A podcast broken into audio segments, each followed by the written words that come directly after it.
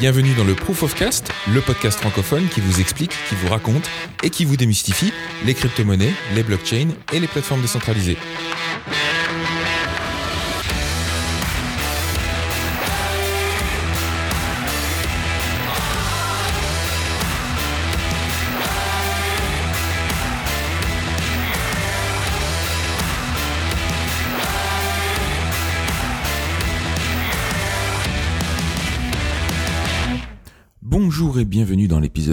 du Proof of Cast, le podcast francophone qui vous raconte, qui vous explique et qui vous démystifie la blockchain, les crypto-monnaies et les plateformes décentralisées. C'est toujours Sébastien Arbogast qui vous parle en direct du Portugal, de Lisbonne. Et c'est un épisode de rentrée évidemment puisque c'est le premier de cette nouvelle saison, saison 3 déjà je crois qu'on dirait. Donc voilà. Euh, comme à mon habitude maintenant, si on peut parler d'habitude, euh, sur cet épisode de rentrée, vu qu'on n'a pas couvert l'actualité pendant un peu plus de deux mois maintenant, parce que le dernier épisode date du 22 juin, euh, il y avait beaucoup de sujets à revoir dans l'actualité. Ça va être assez long au niveau actualité justement. Donc pas vraiment de dossier, mais vous allez voir que de fait il y a un dossier qui se dégage euh, très naturellement. Donc on va parler dans cet épisode évidemment de Libra. En gros, euh, pour vous résumer un petit peu mon processus et comment euh, je fais en général, je prends les articles de certains blogs que je suis depuis le dernier épisode et puis j'élimine déjà tous ceux qui parlent de le Bitcoin monte, l'Ethereum baisse et, et, toutes les news purement financières qui ne m'intéressent que très peu, comme vous le savez. Ensuite, j'essaye de faire un peu le tri dans les sujets marquants, j'enlève les petites rubrique chien écrasé qui n'intéresse pas grand monde et euh, je me concentre sur les grandes tendances. Et là, cette fois-ci, évidemment, la grande tendance, le sujet dont tout le monde a parlé, euh, peut-être aux grandes dames de Facebook eux-mêmes, je pense, c'est Libra. Euh, donc on va revenir sur ce sujet-là un petit peu plus en détail. On parlera aussi un peu d'Ethereum et notamment du nouveau hard fork qui se profile à l'horizon, voire des nouveaux hard forks. Et puis on va parler aussi d'un projet un petit peu plus français qui s'appelle Dune. Mais donc on va commencer euh, par l'actualité autour de Libra. Alors oui, au passage, euh, petite news quand même par rapport à cette nouvelle saison. les interventions de notre éditorialiste de, de Chic et de Choc, j'ai nommé euh, Plume, euh, ne seront plus aussi systématiques euh, rapport au fait que voilà les emplois du temps de chacun évoluent et donc on, il interviendra quand il aura un petit peu de temps à nous consacrer, mais sinon pour l'essentiel ce sera Bibi qui s'y collera. Alors parlons donc de l'actualité maintenant autour de Libra. Alors pour ceux qui n'auraient pas suivi les épisodes précédents, Libra, c'est donc cette crypto-monnaie avec de gros guillemets autour, euh, annoncée euh, un peu avant l'été par Facebook entre autres, et qui euh, n'a pas encore été lancée officiellement au passage, hein, dont le lancement est prévu pour début 2020 normalement, si tout se passe bien. et vous allez voir que c'est pas forcément gagné, mais qui devrait s'appuyer sur une association, l'association Libra, qui est une fondation suisse en fait, avec à son centre, euh, ceux qui sont aujourd'hui au nombre de 28 membres fondateurs et qui devraient à terme euh, atteindre la, bonne centaine de sociétés, d'organisations, d'institutions euh, qui seraient à même de valider les transactions, en gros, et donc de faire tourner des nœuds sur cette blockchain qui, vous l'aurez compris, est donc permissionnée avec tous les toutes les implications que ça peut avoir sur le concept même de décentralisation dans la blockchain, comme on en a déjà parlé. Je vous invite d'ailleurs à retourner aux épisodes précédents où on a déjà abondamment parlé de tout ça. Mais donc Libra, qui a donc été annoncé par Facebook, comme on pouvait s'y attendre, a fait beaucoup de bruit, a, fait réagir un certain nombre d'acteurs dans le monde de la crypto comme dans le monde euh, au, sens large, euh, et euh, a soulevé certaines questions. Parmi ces questions, il y avait surtout quel était l'intérêt finalement de Facebook et de ses acolytes dans une crypto-monnaie ou dans une plateforme comme euh, Libra euh, en ce qui concerne les intérêts financiers. Donc quel était en gros le modèle économique de tout ça, sachant qu'encore une fois Libra sera a priori une stablecoin, c'est-à-dire que ce serait une crypto-monnaie qui serait indexée, dont la valeur serait indexée sur un panier ici de monnaie fiat, donc euh, l'euro, le dollar, etc. Et donc il sera pas vraiment possible de spéculer sur le Libra lui-même, d'en acheter et espérant en vendre avec une, une plus-value intéressante. Donc quel est l'intérêt finalement euh, là-dedans pour Facebook et ses amis? Alors pour mieux comprendre ça, je vous invite à aller jeter un œil au premier post qui figure dans les liens de l'épisode sur proofofcast.com. Je vous rappelle que vous pourrez trouver tous les liens là-dessus, en plus de pouvoir euh, commenter, poser des questions, etc., etc. donc, dans le premier lien, on nous parle de, enfin, c'est CoinDesk qui nous parle de Pool Together, une loterie qui s'est lancée récemment sur la blockchain Ethereum et qui n'a a priori rien à voir avec Libra, mais qui illustre en fait le mécanisme au cœur du modèle économique de la fondation Libra. Euh, vous avez certainement déjà entendu dire que les loteries étaient une taxe sur les pauvres et les moins éduqués, en jouant sur l'espoir d'un gros gain pour vendre en fait un investissement avec un taux d'intérêt très bas si on fait un petit peu de, maths là derrière, on voit bien que même si on a une chance sur je ne sais combien de millions de gagner gros, euh, quand on regarde en moyenne, le taux d'intérêt de cet investissement, il est très bas. Et en l'occurrence, les gens qui font tourner une loterie, ces opérateurs, prennent une part des gains simplement pour organiser tout le bazar. Et donc eux, pour le coup, ils gagnent à tous les coups, c'est le fameux euh, la banque ne perd jamais. Mais ce n'est pas ça vraiment le secret. Ici, dans Pool Together, tous les joueurs peuvent récupérer leur mise de départ et donc ne rien perdre. C'est un peu comme si vous achetiez un ticket de loterie et puis que euh, si vous n'avez pas gagné, ben vous récupériez le prix que vous avez payé pour le ticket de loterie. Évidemment, ça marche pas comme ça euh, pour le loto, mais euh, ça marche comme ça dans Pool Together parce qu'en fait, ce qui se passe, c'est que le joueur qui gagne à chaque tour, euh, il récupère en fait les intérêts qui sont générés par la mise de départ de tous les joueurs. Moins évidemment la part réservée à Pool Together eux-mêmes qui agissent en tant qu'opérateurs dans ce contexte. Donc en gros, c'est une, une loterie dans laquelle personne ne perd rien, euh, mais simplement le gagnant gagne ce qu'auraient dû normalement gagner les autres s'ils avaient investi eux-mêmes. J'espère que vous me suivez toujours. Maintenant, imaginez un jeu dans lequel la plupart des joueurs mettent de l'argent dans le système sans même espérer en récupérer un quelconque bénéfice, juste parce qu'ils veulent pouvoir utiliser, allez, les bénéfices euh, directs, on va dire l'utilisation de ce ticket lui-même. Ou simplement pour stocker leur argent dans ce système-là. Vous avez juste une partie des joueurs qui ont mis une mise un peu plus importante et qui leur a permis d'acquérir un ticket de loterie un petit peu différent qui, lui, pour le coup, va générer des intérêts sur la mise de tous les autres. Et qui gagne à tous les coups, du coup, pour autant que tous les autres continuent à mettre de l'argent dans le premier ticket. D'une certaine façon, la seule façon pour eux de perdre, c'est si personne n'utilise le système. Et si la part de l'opérateur euh, bouffe lentement leur investissement de départ.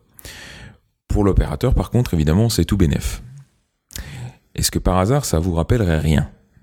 Parce que finalement, quand vous mettez votre épargne dans euh, tous les mois, par exemple, sur un compte en banque, qui vous rémunère à un taux d'intérêt souvent inférieur à l'inflation, vous le faites juste pour ne rien perdre, ou en tout cas le moins possible, et parce qu'après tout, votre épargne, il faut bien la stocker quelque part.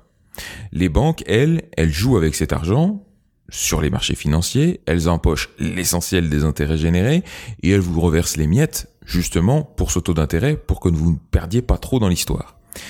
Mais elles, elles gagnent tout le temps et dans certains cas, elles gagnent même très gros. Donc dans le cas du système bancaire, on pourrait dire que le ticket de base que tout le monde achète, c'est l'euro. Le ticket rémunérateur, celui qui génère de l'intérêt, c'est tous les produits financiers créés par les banques, les actions, les obligations, les assurances, les futurs les assurances sur les futurs, sur les dettes, etc., etc. Dans le cas de Pool Together, vous avez les tickets que vous achetez et vous avez les DAI, qui sont ces DAI tokens de la MakerDAO, avec lesquels euh, vous les achetez et qui permettent ensuite de générer des intérêts derrière. Alors vous allez me dire c'est quoi le lien avec Libra dans tout ça? Eh bien dans le cas de Libra, vous avez le même système parce qu'il faut pas oublier que Libra, la crypto-monnaie que tout le monde va utiliser, c'est seulement un des deux tokens qui a été créé dans le qui va être créé dans le système. L'autre token s'appelle le Libra Investment Token, le LIT, et c'est lui que les participants à l'association Libra vont acheter. Et c'est sur ce token-là qu'elles vont commencer à faire des bénéfices grâce aux intérêts générés. Donc, vous allez me dire, mais pourquoi euh, des acteurs comme Visa, Mastercard, qui sont déjà bénéficiaires dans le système financier classique, s'impliqueraient dans un truc Libra qui va en fait juste répliquer une, une recette un peu vieille comme le monde? Eh ben, la différence avec le système bancaire, c'est que c'est pas régulé. Enfin, Facebook essaye de nous faire croire qu'ils vont respecter toutes les régulations, mais en tout cas, ça va pas être régulé comme le système bancaire classique, comme les prêts, comme tout ça, qui sont avec des taux d'intérêt fixés par des banques centrales, etc., etc. Donc c'est pas régulé, c'est global, donc on va s'affranchir un petit peu de certaines limites, de certaines juridictions euh, euh, nationales en tout cas, et surtout, euh, ça n'aura pas besoin de payer des frais à tout un tas d'opérateurs et d'intermédiaires, uniquement finalement à la fondation Libra elle-même qui va prendre sa petite part au passage. En gros, pour résumer, c'est de la désintermédiation et de la dérégulation de marché financier qui ne dit pas son nom. Maintenant, comme je le disais, il y a un moyen quand même, il y a une petite faille là-dedans, c'est que leur beau système s'effondre et ils perdent vraiment au change si personne ne participe. Mais bon, là, je vous laisse être juge de votre envie par rapport à ça. Donc c'est, encore une fois, je vous invite à lire l'article, c'est très intéressant comment c'est expliqué et euh, enfin les articles, il y en a même deux, euh, qui expliquent un petit peu où est l'intérêt pour euh, les participants de Libra et, et quelle est un petit peu toute la machination qui se passe derrière sur la enfin sur le côté modèle économique. Alors ça, c'est ce qui se trame en tâche de fond. Et puis après, il y a tout le cirque des postures de ceux qui ont compris et qui dénoncent, de ceux qui ont compris mais qui le cachent parce qu'ils espèrent en profiter, de ceux qui n'ont pas encore compris et qui vont se faire avoir, soit à participer à l'investissement lui-même, soit juste en utilisant le machin. Puis bien sûr, il y a tous ceux qui sont jaloux de pas y avoir pensé eux-mêmes et qu'on ne laisse pas jouer parce qu'ils ont une réputation un peu trop sulfureuse, qui vont juste vociférer qu'un nouveau jeu de dupes ose venir jouer sur leur plate-bande. Euh, tout ça, c'est le jeu de tous les euh, euh, de tous les, les, régulateurs nationaux, les banques centrales, les G7, les G20, les G18, les G je sais plus combien, euh, qui ont euh, protesté euh, tout ce qu'ils ont pu pendant tout l'été, en gros, et qui ont fait beaucoup de bruit autour de ça à commencer par le Congrès et le Sénat américain, qui ont bien sûr auditionné euh, David Marcus, le fer de lance de ce projet-là euh, chez Facebook, pour essayer de comprendre un petit peu mieux en quoi ça allait menacer leur rôle et le rôle notamment de la Fed, la, Banque centrale américaine, euh, sur l'économie mondiale.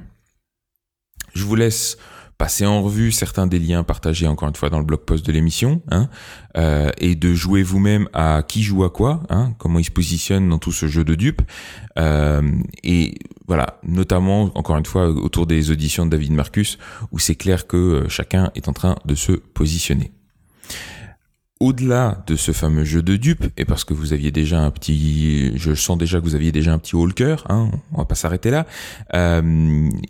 Certains ont analysé un petit peu plus en détail le fameux white paper euh, qui a été publié autour de Libra, encore une fois, juste avant cet été. Et il y a notamment une phrase qui a retenu l'attention de beaucoup, une phrase qui figure en haut de la page 9 euh, de ce fameux white paper, et qui dit en substance ceci, je traduis et je cite, un autre objectif de l'association est de développer et de promouvoir un standard ouvert d'identité.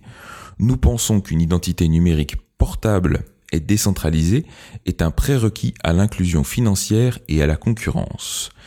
Et c'est la seule mention qui est faite de ce système d'identité, et il n'y a d'ailleurs pas eu de commentaire, ni de Libra, ni de Facebook, ni d'aucun autre acteur impliqué, euh, par rapport à cette phrase pour essayer de détailler ce qu'ils entendent par là. Alors, c'est un fait que sur Internet, identifier les acteurs humains, c'est un problème fondamental, euh, parce que en minimisant les interactions avec le monde physique, Internet a favorisé aussi bien les vols d'identité, le trolling, les fake news, le cyberbullying et toutes les fraudes en tout genre.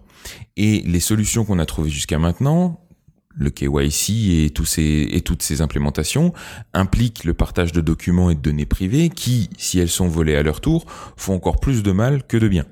Euh, J'en veux pour preuve le scandale Equifax hein, il y a quelques années qui a finalement euh, permis à quelques Américains de, enfin une bonne part, une bonne quantité d'Américains de récupérer chacun quelques centaines de dollars qu'ils attendaient pas du tout, mais bon, qui sont ridicules au regard de du scandale que ça que ça représente.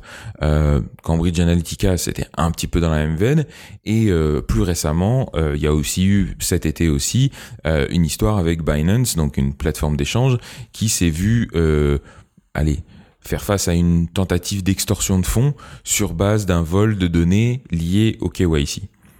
Et il y en aura d'autres encore des problèmes liés à tout ça. Donc, une autre solution à tous ces problèmes serait celle d'un système d'identité qu'on pourrait dire auto-souverain, je ne sais pas si la, traduction est exacte, mais en anglais c'est self-sovereign, dans lequel en gros chaque utilisateur serait maître des affirmations qui le concernent, avec vérification cryptographique d'autres utilisateurs ou institutions en garantie. Quelque chose d'ailleurs que de nombreuses startups comme Evernym, Uport et tant d'autres tentent de faire avec la blockchain depuis des années. Maintenant, aucune d'elles ne peut se prévaloir d'avoir 2,3 milliards d'utilisateurs.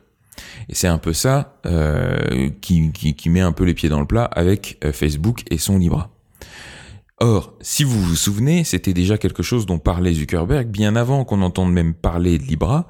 Dès qu'il a commencé à s'intéresser au blockchain, en fait, euh, il y avait déjà des interviews dans lesquelles il parlait de cette fameuse plateforme d'identité qu'il voulait créer, enfin qu'il envisageait de créer un jour sur base de la blockchain.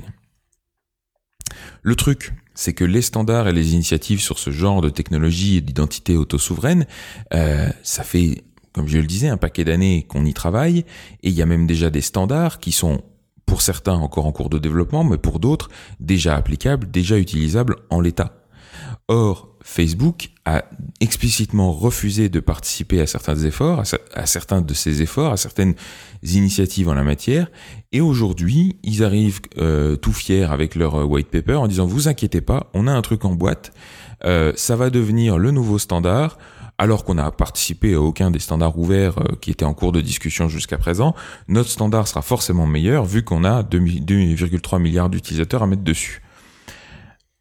Avec derrière toutes les implications d'avoir un groupe, encore une fois, d'une certaine, d'une centaine, pardon, d'organisations au contrôle de ce fameux standard. Parce que, encore une fois, même si c'est une centaine, c'est une centaine d'entreprises privées qui serait au contrôle de ce truc-là. Alors que juste tous les standards qui ont été conçus jusqu'à maintenant étaient évidemment conçus pour limiter l'influence d'un quelconque acteur ou groupe d'acteurs euh, sur le standard lui-même. Et en l'occurrence, si on s'attache un peu sur le peu de mots qui, qui figurent dans ce white paper, il parle de décentralisé et portable. Décentralisé et portable, ça suffit pas pour être auto-souverain. Parce que décentralisé, ça veut juste dire que les données seront réparties à droite à gauche. Ça veut pas dire qu'on contrôle finalement qui y a accès.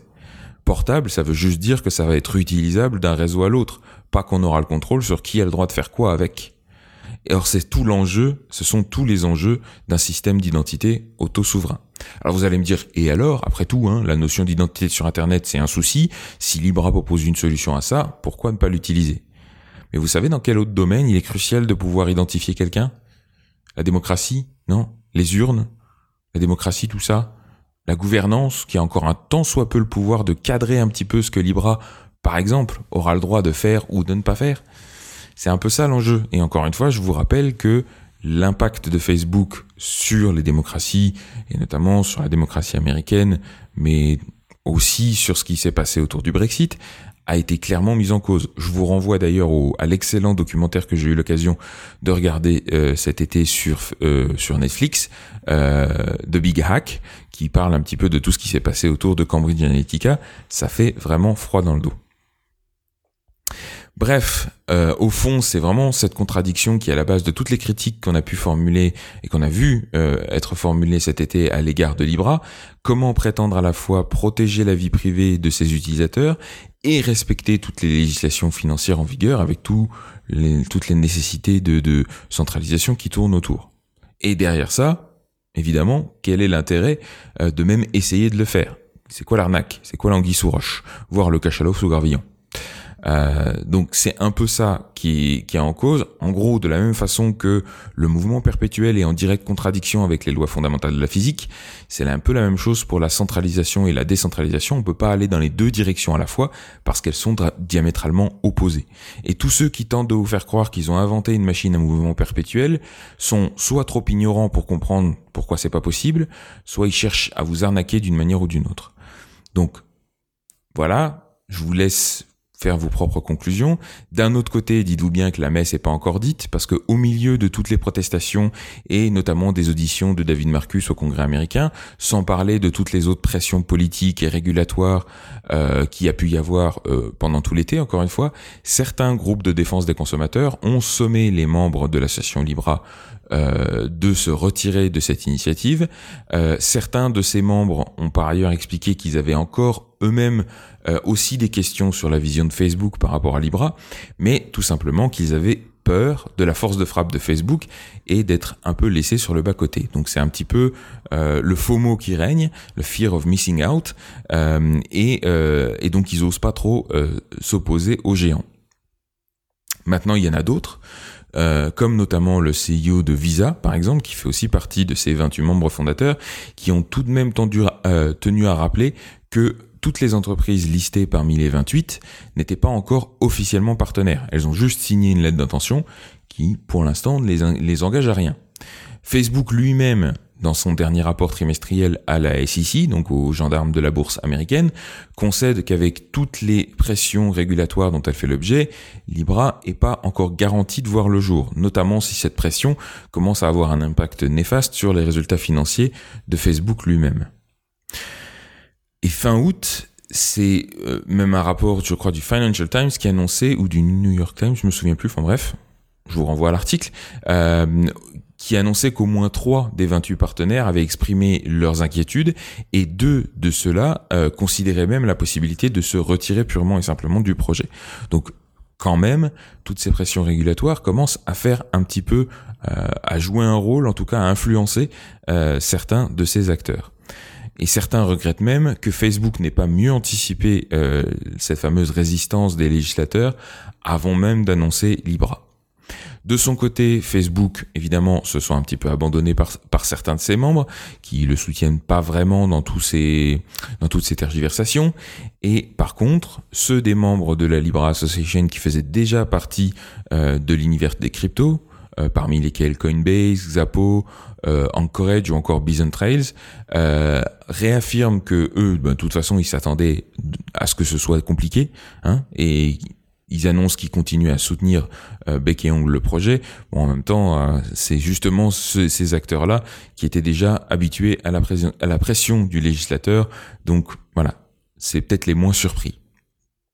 Bref, pour conclure sur cette histoire, ce qui est sûr, c'est que ça fait du bruit et que ça va encore en faire pendant un bout de temps. Ce qui est sûr aussi, c'est que Facebook, c'est probablement la pire entité possible pour lancer ce genre d'initiative. En tout cas, la meilleure de leur point de vue, mais la pire pour nous tous parce que, voilà, ces gens ont démontré l'impact dangereux qu'ils pouvaient avoir. Euh, D'un autre côté, toute cette histoire va avoir au moins un mérite, c'est que ça va mettre en lumière l'incapacité totale des gouvernements nationaux à gérer ce genre de menaces et, euh, et, et de protéger véritablement l'intérêt commun global. Et elle aura aussi le mérite de créer une gigantesque diversion qui devrait permettre à l'écosystème de ce que j'appellerai désormais les vrais blockchains de continuer à avancer sur ce qui arrivera après que tout ça se sera effondré. Voilà, en tout cas ça c'est mon opinion sur l'histoire et euh, on se donne rendez-vous, ben, allez, dans 5 ans, peut-être même avant, et on en rediscutera. Mais tout ça nous, nous amène naturellement à parler d'une autre actualité. Hein. Je clôture le dossier euh, Libra. Je vous ai fait ici un, un résumé euh, très euh, synthétique, hein, vous l'aurez compris, encore une fois, euh, je vous renvoie à l'article de blog lié à euh, l'épisode sur profcast.com sur lequel vous trouverez tous les liens que je me suis coltiné pour essayer de comprendre, d'en sortir une, la substantifique moelle. Parlons maintenant de Ethereum et notamment du prochain hard fork Istanbul euh, qui est en cours de finalisation. Donc à la mi-août, les développeurs principaux d'Ethereum se sont mis d'accord sur une liste de six changements euh, qui devront a priori être intégrés dans le prochain hard fork. Euh, je rappelle au passage que ces hard forks ont lieu au minimum tous les ans euh, et font évoluer la plateforme en y intégrant nouveaux changements qu'on appelle des EIP, des Ethereum euh, Improvement Proposals. Euh, et ici, euh, ce hard fork, le prochain qui est prévu, sera le premier de deux hard forks qui ensemble euh, devaient à la base former l'évolution Istanbul de la plateforme. Vous allez voir pourquoi, parce qu'il y a eu quelques petits changements entre temps. Euh, donc en gros, ce sera une release en deux phases. Euh, la deuxième partie d'Istanbul qui justement a été renommé entre-temps et qui s'appelle désormais Berlin, devrait avoir euh, lieu, enfin devrait être activé normalement début d'année prochaine.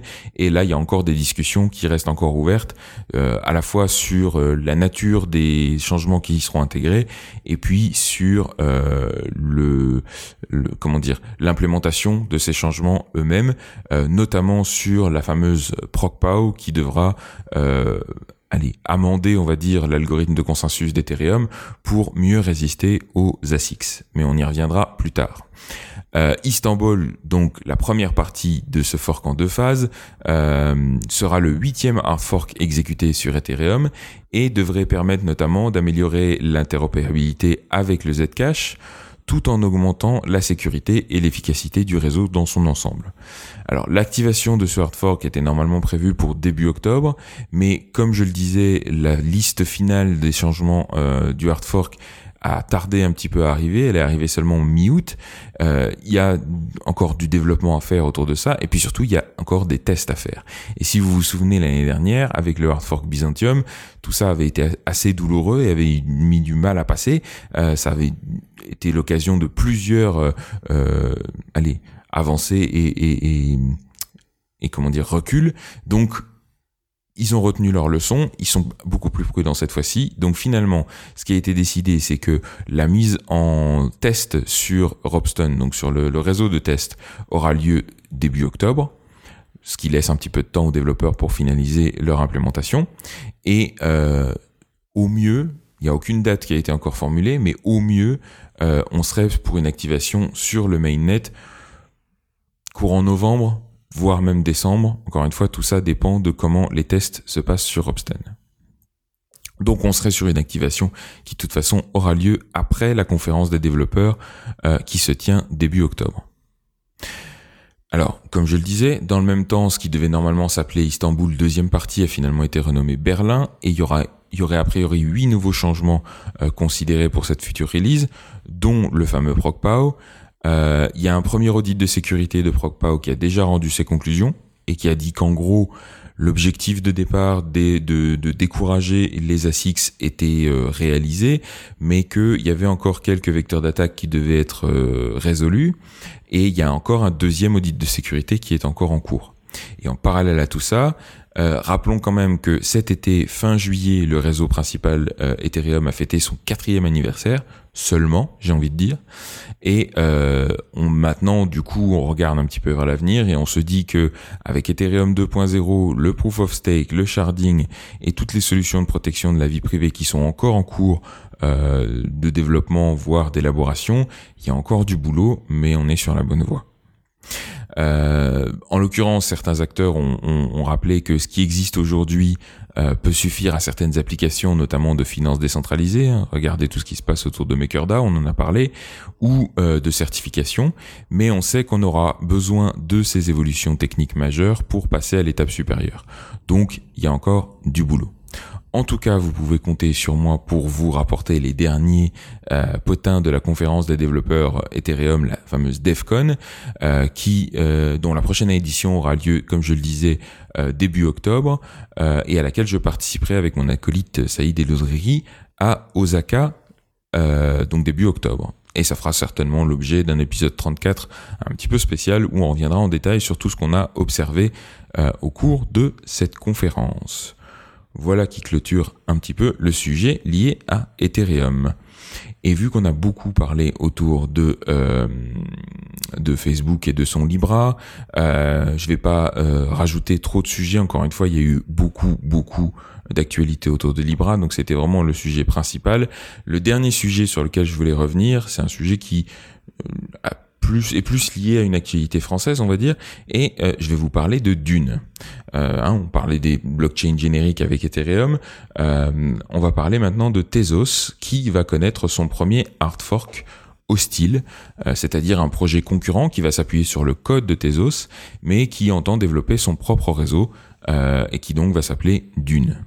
Alors d'abord, ce qui est intéressant, c'est de constater que Tezos, euh, en tout cas dans sa vision de départ, espérait mettre fin à ce cycle infernal des hard forks euh, grâce à son algorithme de consensus auto-amendable. En gros, leur stratégie, c'est de dire, vu qu'on est auto-amendable, on peut implémenter tous les changements qu'on veut et donc on ne devrait plus avoir besoin de hard fork puisque euh, l'évolution de l'algorithme lui-même est prévue dans l'algorithme d'une certaine manière. Évidemment, tout ça c'était sans compter sur les velléités d'indépendance de certains acteurs, euh, les scissions et les euh, sécessions qui euh, qui peuvent toujours arriver et surtout qui ont d'autant plus de chances d'arriver que l'écosystème est encore naissant et fragile et que donc certains acteurs préfèrent encore faire cavalier seul que de protéger l'unité de l'écosystème lui-même. Et ici, c'est une startup française qui s'appelle Origin Labs qui est derrière le développement de Dune, avec des soutiens financiers notables.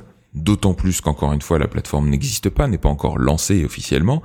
Euh, donc on parle d'acteurs du monde entrepreneurial français, parmi lesquels Starchain Capital, qui est aussi impliqué dans euh, des projets euh, à grande envergure comme Augure, Coinbase et d'autres, mais aussi des fonds d'investissement beaucoup plus franco-français comme Marc Simoncini, de mythique, euh, Jean-David Blanc, euh, Molotov par exemple, ou encore euh, de Xavier Niel, euh, le grand patron, le multimilliardaire derrière Iliad ou encore Free. Iliad qui étant, étant la maison mère de Free, vous l'aurez compris. Euh, donc voilà, il y a quand même du lourd derrière euh, ce projet Dune. Et euh, en plus de concurrencer Tezos et ses 20 à 60 développeurs, hein, suivant que les estimations viennent de la police ou des manifestants, Dune se positionne clairement en concurrence à Ethereum. Donc leur objectif, c'est d'être plus rapide, plus sécurisé, plus évolutif, enfin bref, tout plus mieux que Ethereum. Donc encore une fois, on leur souhaite bon courage dans dans ça. Le fait est qu'ils ont euh, ils profitent des mêmes euh, euh, arguments de vente hein, que Tezos pour l'instant, à savoir son son algorithme, son langage pardon de programmation de smart contract beaucoup plus sécurisé, ce fameux algorithme auto-amendable, la preuve d'enjeu comme premier algorithme de consensus. Bref, il y a quand même des gros arguments. Maintenant, il va falloir voir s'il transforme l'essai. Encore une fois, le réseau est pas encore lancé. Il sera lancé dans quelques jours, le 10 septembre. Donc affaire à suivre. Je voulais quand même noter cette petite actualité euh, Cocorico. Euh, et puis on va voir si effectivement ça a un réel impact. En tout cas, euh, c'est le premier gros hard fork de Tezos qui se profile à l'horizon. Et voilà qui me permet de clôturer l'actualité de cet épisode euh, de rentrée, cet épisode 31 du Proof of Cast. Euh, comme d'habitude, je vous invite à laisser vos commentaires, vos questions, vos remarques, vos suggestions en commentaire sur le blog de l'émission sur proofofcast.com, euh, aussi sur les réseaux sociaux, sur Twitter, sur Facebook. Comme d'habitude, euh, je me ferai un plaisir de répondre à vos questions les plus pressantes, soit sur en commentaire, soit dans un prochain épisode. Donc vraiment, n'hésitez pas, votre feedback est plus que le bienvenu. Et euh, voilà, comme on s'engage dans cette nouvelle saison, on va continuer à faire ces épisodes euh, toutes les deux semaines. Euh, évidemment, j'invite tous ceux qui s'intéressent à cet écosystème euh, à nous rejoindre. Je pense qu'il n'y a plus de tickets en vente là pour euh, la DevCon, mais mais voilà, à rester au courant de ce de ce podcast et évidemment à inviter euh, tous vos amis qui s'intéressent à cet écosystème à nous rejoindre aussi. Euh, pour ma part, vous pouvez me retrouver directement sur Twitter également. J'ai toujours notre cours à Saïd et à moi sur Udemy euh, pour lequel vous pouvez bénéficier d'une offre à 10 euros en utilisant le code Proof of Cast. Vous pouvez aussi me retrouver régulièrement dans le podcast Les Technos sur lestechnos.be et euh, je vous rappelle au passage que si vous voulez soutenir l'émission financièrement, vous pouvez toujours envoyer vos petits dons en Ether sur l'adresse proofofcast.eth. Euh, prochain épisode du Proof of Cast aura lieu euh, le 21 septembre, ce sera l'épisode 32. D'ici là, je vous remercie d'avoir écouté jusqu'ici et je vous dis à bientôt. Au revoir.